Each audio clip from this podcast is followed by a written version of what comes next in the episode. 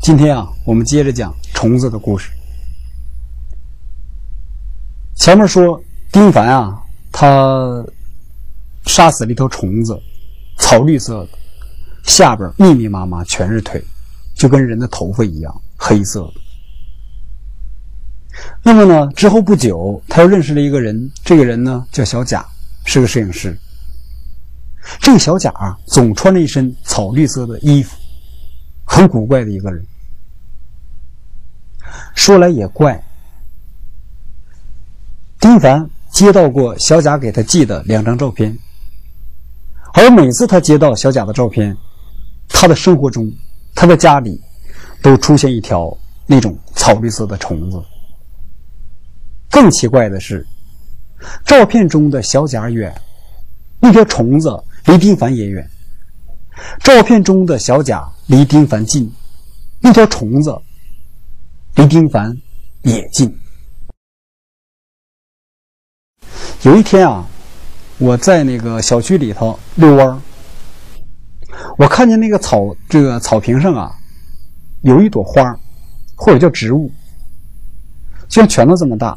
然后都是绿叶包在一起的，我就折了一朵，在手里拿着，我说不清它是这个隐花植物还是显花植物，我就一半一半啊，就掰它的那个绿叶子，或者叫绿色的花瓣，包的特别紧。我包着包着，包到最后的时候，我的全身一冷。这朵绿色的花里，它的这个花蕊里头，竟然藏着一条草绿色的虫子，在那儿趴着。它跟我写的那条虫子长相一模一样，它藏的太深了。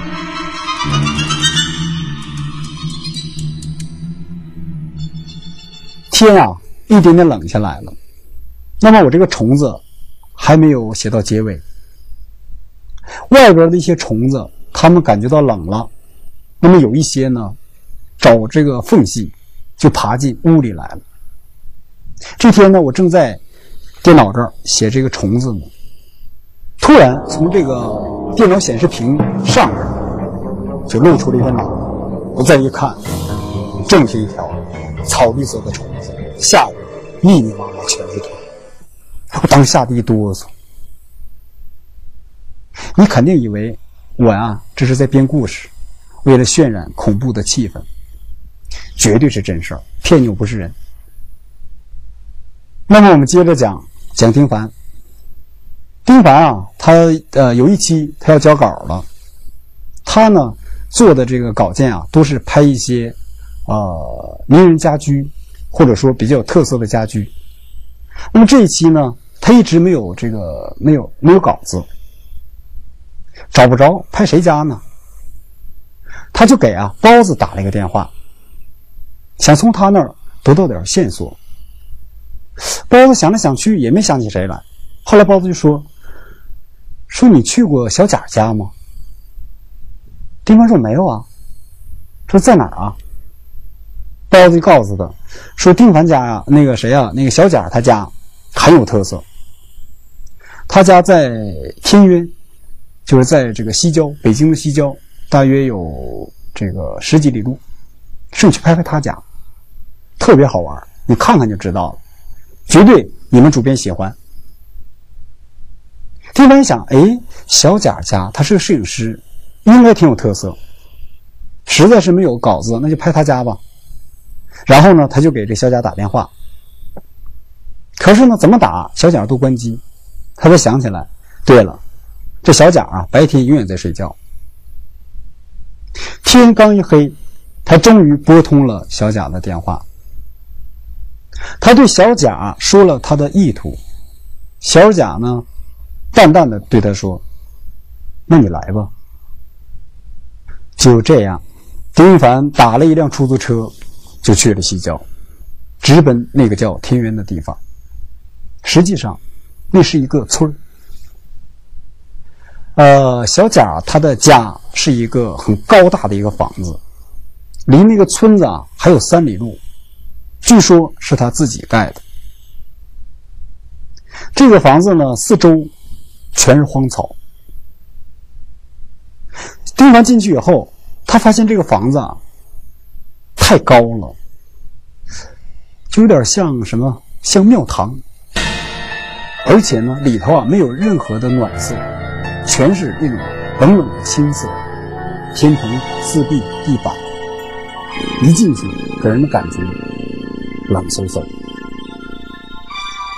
丁凡来到了小贾他家，小贾呢态度不冷不热，他一直坐在大厅的沙发上，他让丁凡随便看。除了卫生间、厨房，那么其他的门呢，大部分都开着。丁凡朝里看了看，那里头啊。装的都是一些奇形怪状的器材，应该是拍照用的。只有一扇门，关的严严的，看起来一扇门啊很厚。丁凡很好奇，他就问了一句：“他说，哎，小贾，这房子是干什么的呀？”小贾说。空的，哦，也不算空的，那里头都是我的作品，都是他的作品。丁凡啊，从来没有见过小贾的任何作品，他就说：“如果我们推出你的家居的话，那么必须有一篇文章来介绍你。我觉得最好有一些你的作品，我能看看吗？”小贾没有说什么，他站起身，从口袋里啊掏出了一串哗啦啦响的这个铁钥匙，就走过来，把那扇门给打开了。你猜，丁凡看见什么？这扇门果然够厚。小贾啊费了很大的力才把它推开。如果有个人被人关在这个房子里，他就算被人扒了皮，外头也听不着。我约摸着那个隔音啊，比咱们这个摄影棚还好。小贾推开这扇门，丁凡朝里一看，这是一个又窄又长的一个房间。房间里果然是空的，但是两旁的墙壁上。顶头的墙壁上、天棚上、地板上，密密麻麻贴满了照片。照片竟然都是小贾本人的照片。金凡一看，他感觉啊，头皮一麻。为什么？照片上的小贾千姿百态，都跟那种草里头的虫子一样，有的。小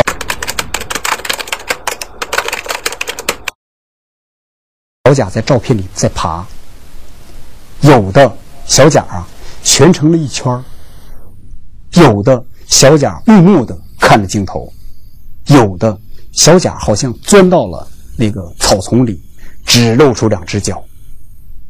这是什么照片？看了一下以后，丁凡啊很不自然的笑了笑，他说：“ 挺有意思的啊。”我得走了，他要走。小贾说：“你走不了，为什么呀？多晚了，外边没有出租车。你住在这儿吧，明天早上一早就有车了。”是啊，这荒郊野外这么晚了，确实没有出租车。丁凡觉得自己倒霉了，他想走都走不了。就这样，晚上啊，丁凡睡在了小贾家。小贾呢，让他睡在那个大厅的沙发上。他呢，从吊柜里头抱出来一床被子，然后就走。丁凡就问他：“小贾，你睡哪儿啊？”小贾头也不回的说：“你不用管。”他去哪儿了？他就去了那间贴满了他自己照片的那个窄且长的房子，然后他把那扇厚厚的门重重的关上，再就没有任何声音。丁凡一个人在那个大厅里躺着，他睡不着啊。在这样一个黑夜里，他住在了这样一个莫名其妙的这样一个人的家里，外边还起风，呼呼的吹着，那窗子啪啪的响。丁凡害怕呀，丁凡啊，突然他想到了一个人，他就掏出他的手机，给这人打电话，谁呢？就是给咱们这个节目画过插画的包子，因为他是通过包子认识这个小贾。他觉得今天晚上不对头，觉得这个人啊，给他留在这儿，他好像自己这个这个要完蛋了。他给包子打电话，他想问问这个小贾的来历。那么晚了，包子都已经睡着了，被他的电话给吵醒了，说：“谁呀？”我。丁凡，我问你个事儿啊，你你是怎么认识这个小贾的？包子说：“嗨，深更半夜的，你干嘛呀你？”他呀，最早的时候是有一天我在路上走呢，然后我那个草帽啊被风给刮掉了，当时呢，小贾就坐在一个草地里头，在那儿在那儿望天呢，然后呢，那个帽子刮到他旁边去了。他帮我捡起来还给我了，哎，我们就聊了会儿天儿后来呢，就认识了。用这干嘛？丁凡说：“当时穿什么衣服？”包子说：“就是那身草绿色的衣服。他那人嗨，总是穿那种衣服。”请注意，最早这个小贾，他就是出现在。草地，外边风越刮越大。不知道过了多久，丁凡啊睡着了。他做了一个梦，他梦见他就在小贾的这个家里睡觉。他看见那门缝啊有个东西在动。他眯眼一看，那条草绿色的虫子，他探头探脑的钻进来了。接着，第二条、第三条、第四条、第五条、第六条，无数的虫子爬进来。他知道这个虫子来报复他，他觉得大事不好，赶紧就喊：“小贾，小贾，快跑！”那扇木门静静的关着，小贾啊没有任何反应。他呢就跑过去，到那咚咚咚敲门：“小贾，快跑，不好了！”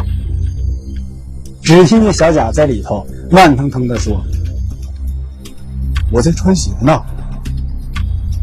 这虫子越来越多，他们纷纷朝这个丁凡爬过来。丁凡啊，害怕极了，但是呢，他不想扔下小贾，噔一下就把那扇门给撞开了。他看见了小贾的后背，果然他在那儿慢腾腾的穿鞋。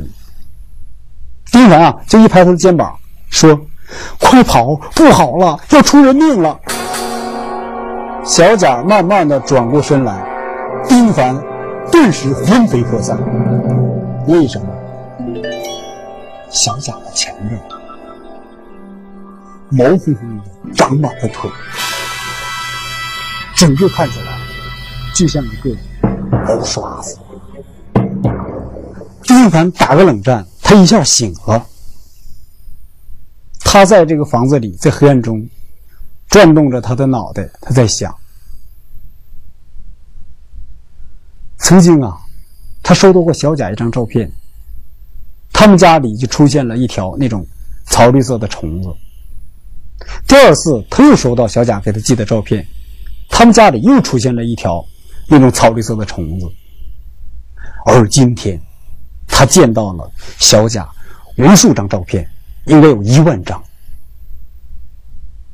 他很敏感的朝门缝看了一眼，果然，他看见一个毛烘烘的东西在门缝那儿蠕动。他赶快坐起来，把灯打开了，再一看，那种草绿色的虫子在小甲家出现，一条、两条、三条，无数条虫子爬进来。这种虫子的爬行速度超出了丁凡的想象，它们爬的太快了，一转眼就把丁凡给包围了。丁凡想跑，可是呢，这虫子已经爬上他的身体了。有一条虫子速度非常快，从他耳朵眼已经钻进去了，钻进了他的大脑。他感觉他的脑袋一阵剧痛，他嚎叫起来，撒腿就跑。嘣一下撞到墙上，爬起来再跑，嘣一下又撞到墙上，最后他就摔倒在了地上。那虫子一下就把他给覆盖了，一条条毛乎乎的虫子迅速地从丁环的耳朵眼钻进去。它们不挑柔软的柔软的地方钻，专门就像那橡皮一样擦掉青字一样啃他的骨头。它们。从那个丁凡的身体里快速的行走，他的骨头全部被腐蚀掉，速度非常快。最后，丁凡就变成了一个没有骨头的东西。他在地上痛苦翻卷，他的那个姿态就跟那虫子一模一样。实际上啊，这个这一切都是丁凡的幻觉，他疯了。没有虫子钻进他的大脑，钻进他的身体。本来是两个不相干的故事，一个故事是丁凡很偶然的杀死了一条毛烘烘的虫子，下边全是腿的虫子；还有一个故事是有个摄影师叫小贾，这个人呢有点艺术家独有的那种那种特点，就是很古怪，话语不多。